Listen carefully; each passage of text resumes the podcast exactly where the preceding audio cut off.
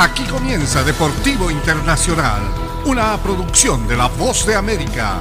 Les informa Henry Llanos.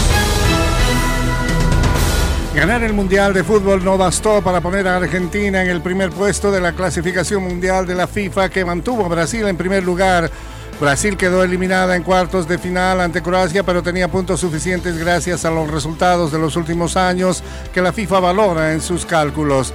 Argentina ganó un puesto para quedar segunda, mientras que Francia, derrotada en la final, subió otro para llegar al tercer lugar. La diferencia entre los gigantes sudamericanos fue apenas dos puntos. Según la FIFA, si la albiceleste hubiera alcanzado la cima del ranking FIFA de haber derrotado a Francia en los 90 minutos o en la prórroga, como el partido se definió en una tanda de penales, Argentina no contabilizó la cantidad de puntos necesarios para quedar como nuevo líder.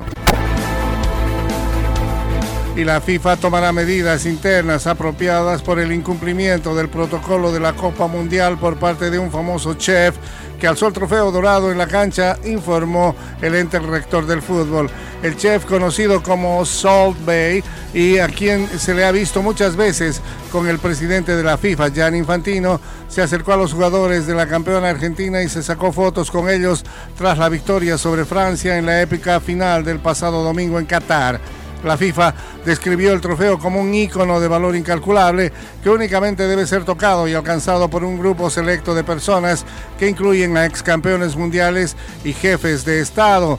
Tras una investigación, la FIFA ha establecido que algunas personas ingresaron ilegalmente a la cancha después de la ceremonia de clausura en el estadio de Lusail el 18 de diciembre, según la FIFA, y se tomarán las medidas que correspondan en este caso con el chef. Y el costo de los Juegos Olímpicos de Tokio 2020, retrasados un año por la pandemia de coronavirus, costaron un 20% más de lo reportado por los organizadores hace más de un año, según un informe de la Junta de Auditoría de Japón.